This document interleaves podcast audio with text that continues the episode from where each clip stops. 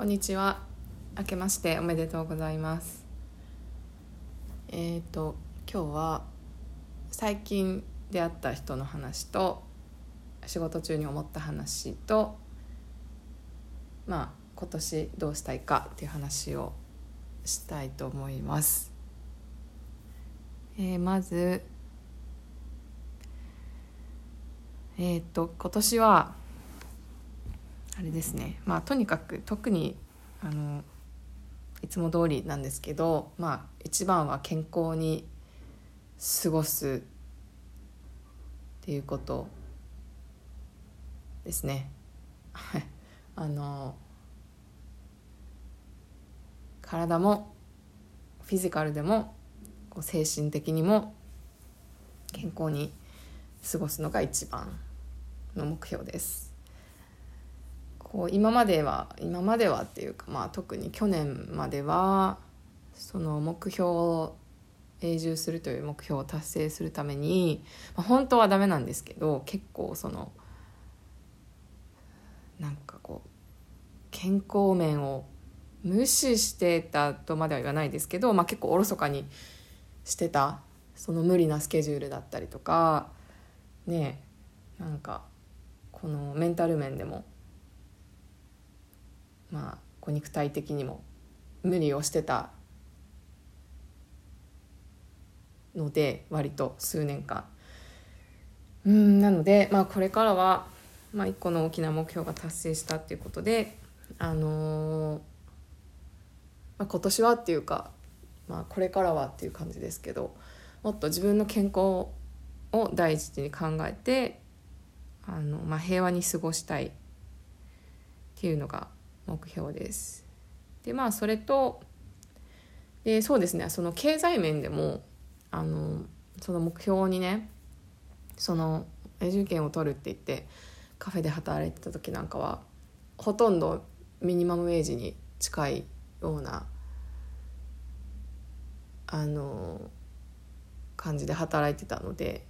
あの全くその経済的にとかねこう成長するみたいなところは全くあの一旦無視してっていう感じの生活だったのであの、まあ、その辺りも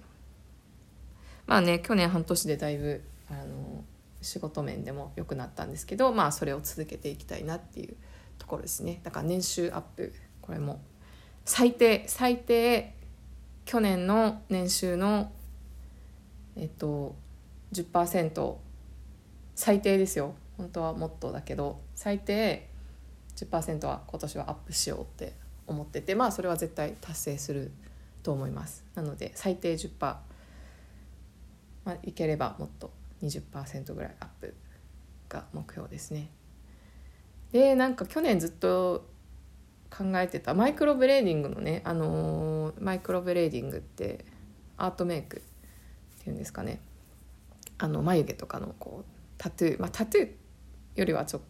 なんていうんですか？その数年で消えるようなものなんですけど、まあ、その勉強しようかなって去年は思ってたんですけどまああの結局まあなんかやろうと思っててできなかったっていうよりはちょっと予定がいろいろ自分の中であの優先順位が変わったところがあって生活の中の。まあ、あの去年はもうちょっと見送ろうって思ってやらなかったんですけど、まあ、今年これもまだ考えてるんですけど、まあ、何かその美容の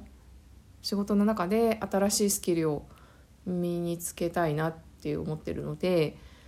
うーん今年のどこかでマイクロブレーディングのクラスを取ろうかなっていうのはちょっと考えてます。えー、それぐらいですかね。まあ、あと、えー、まあそんぐらいかな。細かいところはいろいろあるんですけどまあそんな感じです。まああとはそのああとそうですね。時間の面でもその結構やりたくないこととかその欲しいもののためにその目達成したい目標のためにやりたくないけどもやらなきゃいけないことっていうのが去年までは多かったのでまあそれももちろん人生には必要な時間なんであのそういう時もあるかなと思うんですけどまあこれからはその一個人として自分にもっと時間をかけてあげたいなって思ってますね。具体的に言うとまあ旅行であったりとか、あの好きな友達と過ごす時間だったりとか、まあ、本読んだりとかねその自分をこうもっと成長させるようなところに時間を使っていきたいなって思っていますあと日本にもあのこれから毎年1年に1回は帰ろうと思ってるので、まあ、去年は11月に帰りましたけど、まあ、今年は、まあ、9月か10月ぐらいに帰りたいなって思ってますね。でこれもまあ仕事との兼ね合いになると思うんですけどあの次帰ったらねあのアジアの旅行も余裕があれば時間とお金に余裕があればしたいなって思ってます。台湾とねベトナムに行きたいんですよね。まあ韓国と中国も行きたいし、まあ、全部行きたいですねあのアジア。うんでねヨーロッパも行ったことないのでヨーロッパも行きたいんですけどまあヨーロッパは今年はねあの来月カンクンに行くんですよ。でまあ9月か10月に日本ってなるとうんちょっと3回バケーション取るのはね無理かもしれないのでそうなるとまあカンクンは言いましたっけ？言いましたよね。あの去年の6月にあの永住権取れるっていうのが確実になった瞬間にあの早まって予約をしてしまって。であちょっと。はい。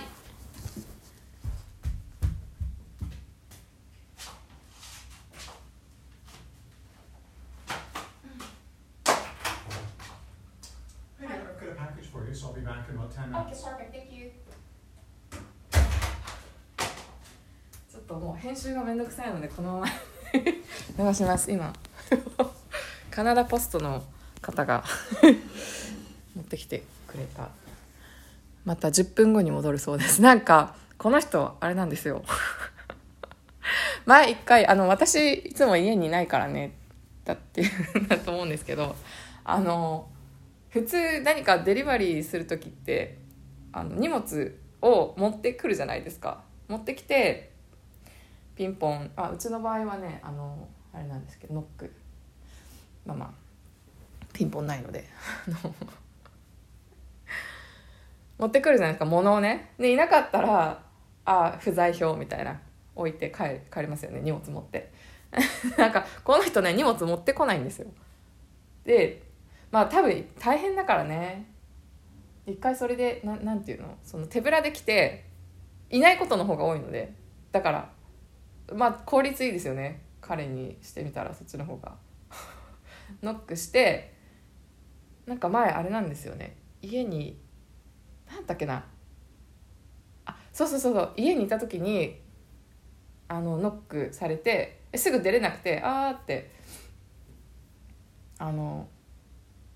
数秒後に出たら不在票が置いてあって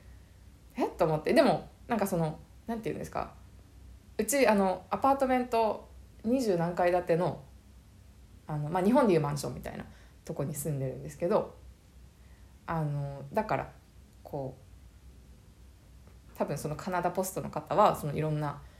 配達物を持って各階をこうやって回ってくじゃないですか。でこのなんかエレベーターと階段があるんですけどその階段の方に続くドアがバーンって閉まるのがちょうど見えて私がドア開けた時にあまだいると思ってあの荷物受け取りたいと思って追いかけて「ああ私何丸何号室ですけどいますよ」みたいな言ったらその荷物を持ってなかったんですよ彼は。そうそうそうそう。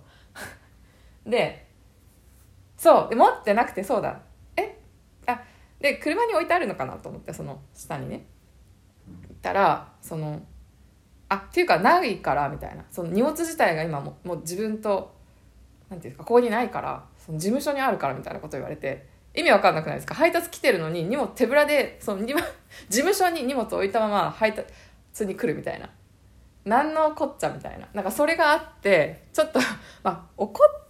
たまではいかないけどはみたいなちょっと感じになってででもそれ以来あのこう同じ方だと思うんですけど多分ちょっとねあの高齢の白人のおじいちゃんなんですけどあの毎回ちゃんとノックして「あのはい」って言って出たら しかも私今日本語で喋ってたから「はい」とか言って言っちゃったけどあのまあまあとにかくあのそれの出来事があってからは、まあ、相変わらず荷物は持ってこないんですけどちゃんとノックして「あのはい」って言って出て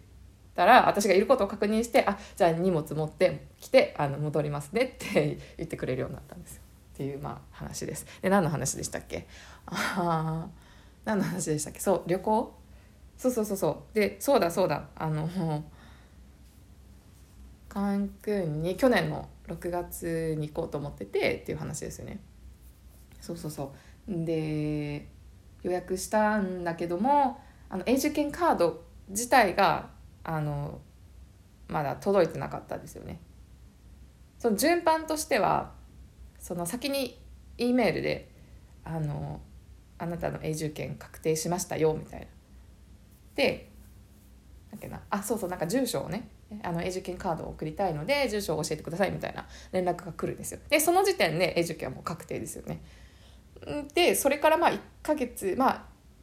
状況によると思うんですけどまあ大抵12ヶ月で来るのかな。その連絡のその E メールがあってから12ヶ月後にカードが届くんですけどその私カードが届いてない状態で旅行予約しちゃったんですよね。早まって。もう本当に本当になんか待ち待ってたのでその瞬間を。よしと思ってあの予約しちゃってであの移民コンサルの方になんか話の流れであーって話したら「あ韓国行くんですよ」みたいな言ったら、まあ、その要はカードがないと。まあそりゃそうですよね。あの私もあんまりねちゃんと考えてなくって。カードがないとその、まあ、永住権が確定になっててもその要はその状態でカナダを出てしまうと再入国する時にそのもうなんていうの？永住権あの保持者保有者なんだけどもカードがないからそのおかしなことになっちゃうんですね。まあ、ビザ持ってるのはまだあのいいんですけど有効期限来年まで。あ今年か。今年の10月までかな。そうそう。まあまあまあ。でも結局行けなかったんですね。でそれがあのクレジット航空券あのホテルはキャンセルができてあの航空券はキャンセルできないのでできなかったのであのクレジットを代わりにもらって1年以内に使ってねっていうやつだったんですよね。でそれがまあ今年の6月までに使わなきゃいけないっていうんであの2月に行くことにしてそうそうそうそれを2月にカンクン一人で行ってきます。あとそうそうそうだね。だからそういうだからそれは絶対行かなきゃいけないっていうやつでなのででプラスまあ日本は毎年帰りたいのでだから3回行くのはねちょっと難しいかなと思ってだからヨーロッパ旅行は来年行こうかなって思ってます。来年のまた仕事があのやっぱり冬が一番あの暇なんですよね。1月2月とかが。だからみんな結構その時期にバケーション取って。みんなあの移民の移民なのでうちのサロンのメンバーは。みんなその結構ね順番に自国に帰ったりするんですよね。1ヶ月とか3週間とかで、んなのであのまあまあヨーロッパ旅行は来年の12月のどこかで行きたいなーっていう感じですね。はい。で そう。であとは最近出会った人の話。でやっぱりまあカナダにいるとあのまあ移民国家なのでね本当にいろんな人に会うんですよね。でまあ自分自身もそのまあ私の場合はその日本かカナダかにでしか暮らしたことがないのでまあ言ってもまあまあ2カ国しか知らないんですけどまあまあその自分としてもその生まれて育った国を、まあ、出てっていう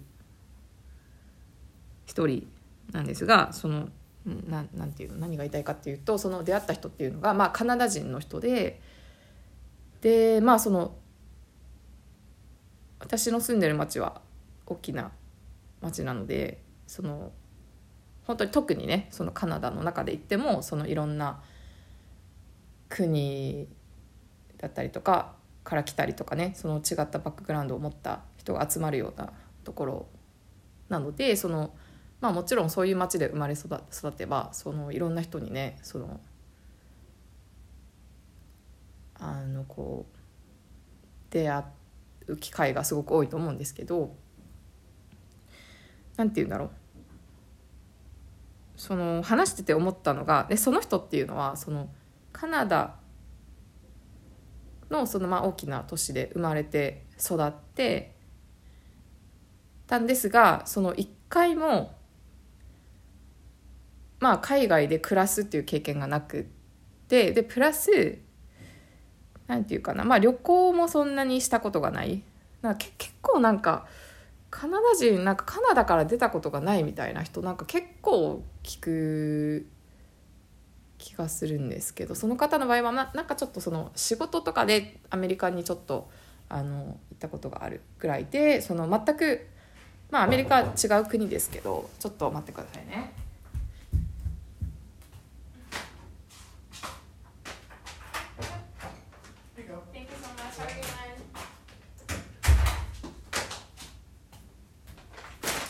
今届きました荷物が。あそんでねまあ海外っちゃ海外なんですけどまあね言語も文化も似てるじゃないですか。だからなんていうんだろうな。全くその違う文化圏とかね言語を話す地域にあの旅行がしもうしたことないっていうような人だったんですよね。でこうなんか話してる時にそのまあ全員じゃないんですけど、まあ、その人と話してる時にその人の場合はっていう感じで聞いてほしいんですけどそのなんかねあのす あのまあなんかとある言葉を言ったんですよ。あんまりあの言ってはいけないっていうか言ってはいけなくはないけどそんなに綺麗じゃない言葉ね。あの会話の中で冗談で言った時に、まあ、そのその人もその冗談としてねなんかその唯一私がパーフェクトにあの発音できる言葉がそれって面白いみたいななんかことを言ってきたんですよ。でなんかそのなんか言われた瞬間はちょっと何も言えなかったんですけど後ですごいそれが引っかかってあの後日言ったんですよね。それはあのもちろん私をそのなんか怒らせたりとか傷つけたりとかねそのバカにしたりとかそういう意図は全くないくないのは本当にわかるんですよ。全くわかるしその冗談としてそれを言ったんだけどもそのなんかそれを考えた時になんかそのやっぱ私はその部分をねあのどう考えてもやっぱそのジョークにしてほしくなかったんですよね。で分かりますよ私の英語なんて全然もう超なまってるし全然ネイティブからはねほんと遠いですけどでも私は必死に頑張ってるんですよ。でやっぱそれでで特になんかそのそういうなんか言語英語のことをネタにしてそのちょっと冗談を言うからかうみたいななんて言うんだろうな。でその時点で私はその人がそのあのどういう交友関係で思っててっていうのは知らなかったんですけどなんか直感的にあなんかこうまあそれ以外の部分でもですけどその話してるうちにあこの人っていうのは多分その海外から来たそのカナダ人以外の友達が全然いないんじゃないかなってなんかこう思った感じたんですよね。で聞いたらやっぱりそうだったんですよ。なんかそれをやっぱり言って OK ってまあもちろんカナダで生まれ育ってカナダから出たことがなくてもそれがあんまり言うべきではねないっていうふうに思う方も絶対いると思うんですけどなんかこれねもう一人そういう人知ってるんですよ。だからやっぱりそのなんか傾向としてはあるんじゃないかなって思ってそのなんか分からないっていうかそので特にちょっと話がごちゃごちゃになっちゃってますけどあのそうそう思ったのがでなんかその人っていうのはそのやっぱり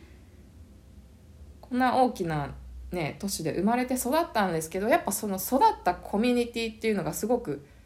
あのいろんな話をしていく中でねなんかこう思ったんですけどその小さなコミュニティの中で育ったんですよね結局。だからその要は外の世界を知らないで私はなんかこう結構思い込みというかその多様性のある都市でね生まれて育ったんだったらみんなそういうことに理解があるんじゃないかとかあの思ってたんですけどまあそうではなかったっていうのにまあ今更ながら気づいたっていう話なんですけどこれは。そうそうそう。なんか結構まあでもそうだよなと思ってなんかこうなんかそのあまりこう世界を知らないっていうかまあ私もそんな別に言えない言える立場じゃないんですけどまあ少なくとも日本からは出てるっていうぐらいですけどなんかこううんなんか私だったらね言えない。まあどうだろうな日本に住んでて日本語が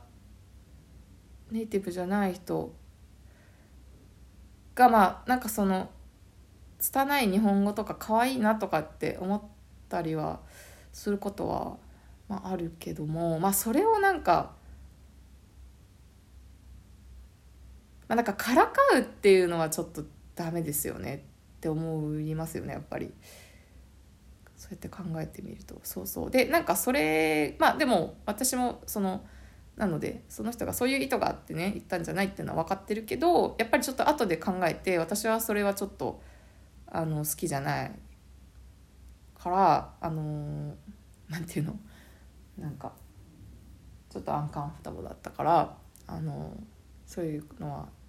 あ、ちょっとそういうことは言わないでほしいって。でなんかまあそのまあ英語がね完璧じゃないのは分かってるけどまあ日々私はあのもう毎日が戦いというかまあ言ったらちょっと大げさかもしれないけど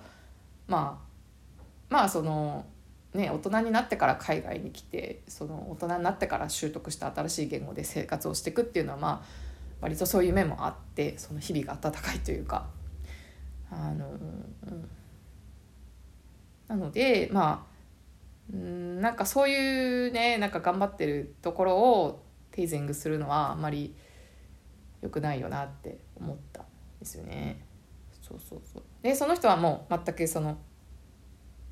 私がそんな風に感じてるっていうのは思いもしなかったようでやっぱりあのすごく驚いてたしすごくあの本当に悪かったってあの言ってくれたんですけど。そうそう。でそこでなんかもう一個思ったのがそのまあ、要はその自分が外に出ていかなくてもその外からいろんな人がやってくるわけですよやっぱりそういうあの移民国家のね特に大きな都市にいれば。でってなるとなんかそのもしかしたらですけど何て言うんだろうそのいろんな国からこうやってなんかそれがもう特別なことじゃないですよねなんか日々そういう人に会うから日常で。あのだからこそ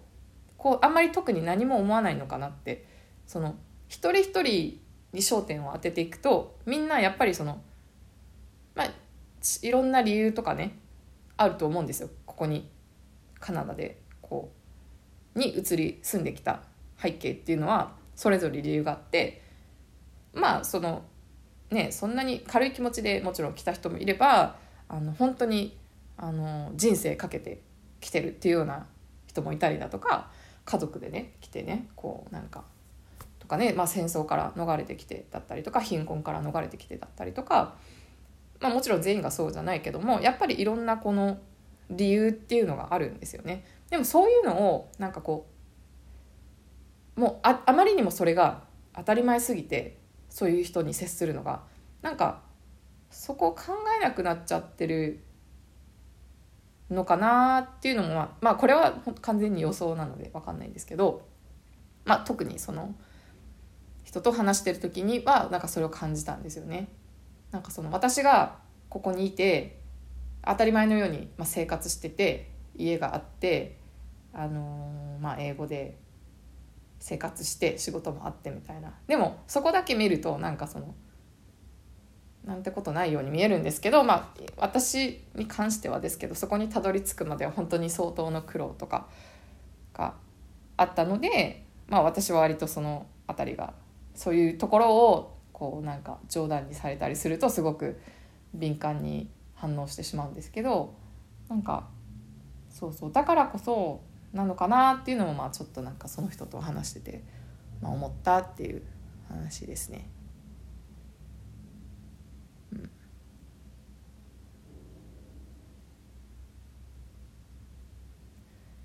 ねだからやっぱりその最終的にこう意気投合したりまあどんな形でもですけどどんなあの種類の人間関係でもですけどなんか最終的にこうあこの人合うなって意気投合するのはやっぱその似たようなこの人かなって思いますね。こうなんかその外の世界を知っててとかまあ、うん、なんかそういうところに意識が向いてる人っていうのはやっぱりなんかこう意気投合しますよね。はいっていう話です。でもう一個が仕事中昨日思った話なんですけどあの、まあ、何何度も言ってますけど私はネイルサロンで働いてるんですがあのたまにねすごくこうなんかピッキーなお客さんっていうのがやっぱいて何て言うんだろうな。その例えば昨日来たお客さんっていうのがその爪がその痛むっていうのをすごく恐れてるお客さんで まあ分かりますよ。あの私も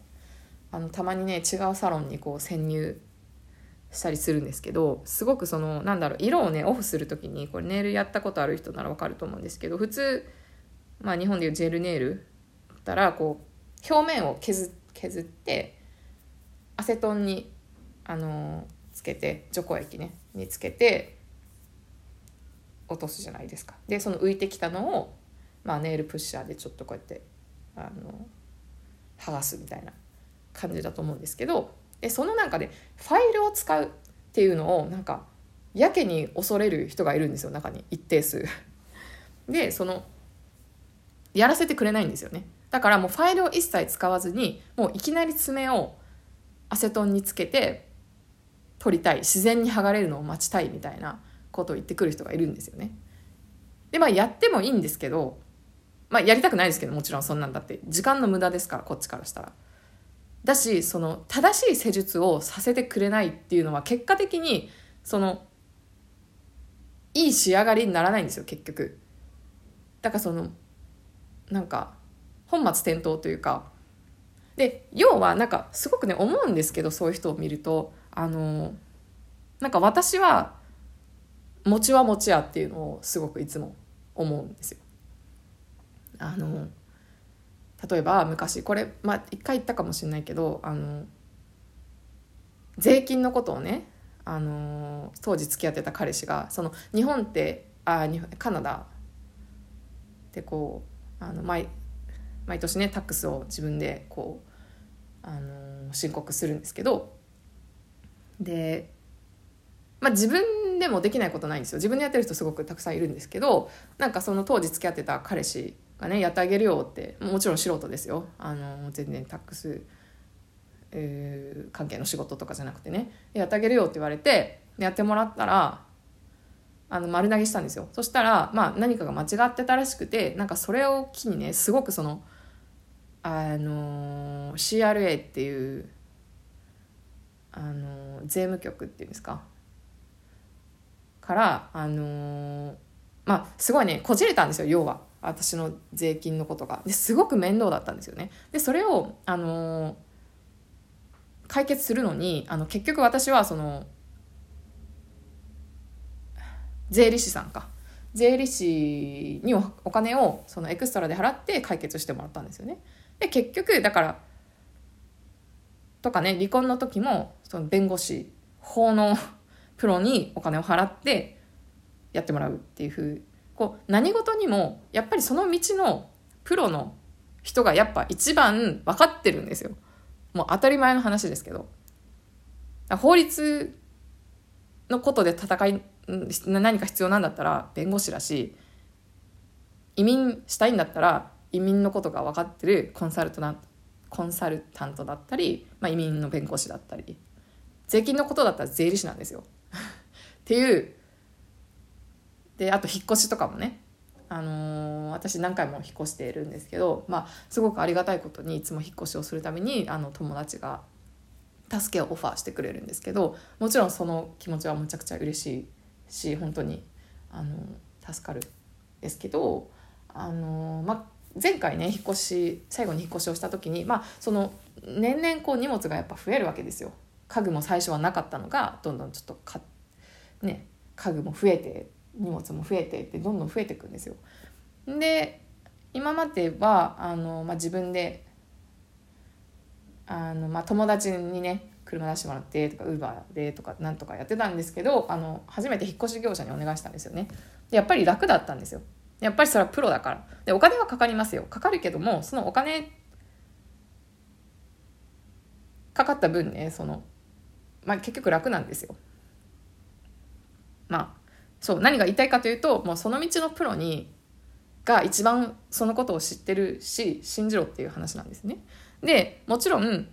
そのネイルの話に戻りますけど私たちの方が知ってるんですよ。もちろんそのその理にかなってないそのリクエストをしてくるだからその彼女の中ではファイルを使わなければ爪は傷まないだろうっていうあの素人考えですよねでももちろんそのファイルが自分の爪にね到達するぐらいあの使ってしまえばもちろんそれは痛むっていうのは意味が分かりますよでも私たちはあのプロなのでちゃんと分かってるんですよそれを。で何がだからそのファイルは使うけども必要な分しか使わないと爪は傷めないように使うと何回も説明したんですけど嫌だっていうふうに言われたのでじゃあもうあのお好きなようにっていう感じであのやったんですけど結局なんか30分ぐらい経ってもねその色が落ちなかったんですよね。で何が起こるかっていうとそのまだ爪にこ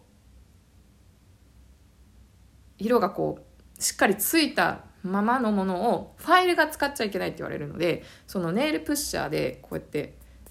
プレッシャーをかけてね無理やり剥がそうとするんですよ。で結局爪はもっとダメージを受けるわけですよ。なんでかって無理やり剥がすからね。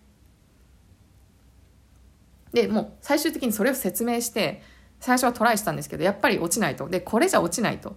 でもうそのファイルを使うのが嫌だっていうのはわかるけどもあの爪を傷めないようにもちろん爪には一切触らないように使うしそれをしないとあのいつまでたっても取れないしあのもう「trust me」もう私を信じてって 半ば強引にあのイエスって言わせたんですけどね昨日は。まあでも結局なんかその人は、まあ、私のこと多分好きじゃなかったっぽいな。なんかまあいいんですけどそうそうそう。とかねあのもう一人同じ日にあのこの自分のツールを一式持ってきてねネイルの全部これを使ってくれっていうリクエストをしてきた人がいてまあ理由はそんな聞く必要ないから聞かないですけどまあいろんなまあ、たまにねそのその道具を使い回すのがなんか気持ち悪いとか。でももちろんあれですよ。あのちゃんと消毒してます。あの歯医者さんとかでもそうでしょ。口の中に入れる道具って使い捨てじゃないじゃないですか絶対。使ってちゃんと正しく洗浄と消毒をしてで次の人にまた使いますよね。まあそれと同じことなんですよネイルも。そんな毎回捨ててたらねあの大変なことになりますからね、あ、美容師さんとかもそうそうでしょ？同じハサミをね何回もあの使いますよね別の人に。っていうことなんですけどまあそういうのがね嫌だっていう人も中にはいて自分で道具をまあ過去にね2回ぐらい見たことあるけど昨日もそういう人がいて。でまあまあいいですよ。あのじゃあやります。使いますねって言ってあのやったんですけどあのやっぱり道具のクオリティがそのプロ仕様のものじゃないわけですよ。見てみたら。で全然こう切れ味も悪いしもう道具が全然良くなかったんですよね。まあでもまあまあ何も言わずにやったんですけどで結局その仕上がりに関係してくるんですよね。その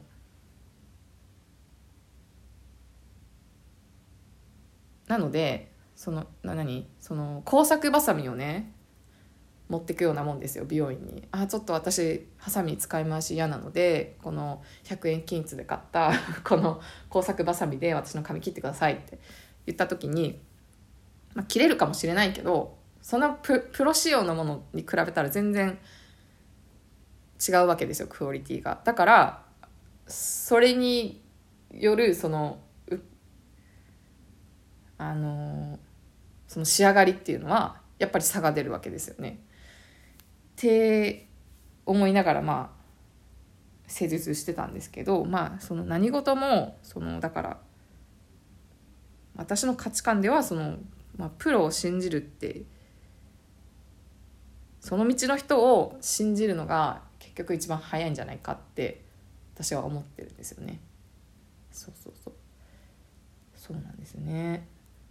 っていう話でした。あの途中すいません2回カナダポストのあれで途切れてしまって。以上です。皆さんあの良い一年にしましょう。それでは聞いていただいてありがとうございました。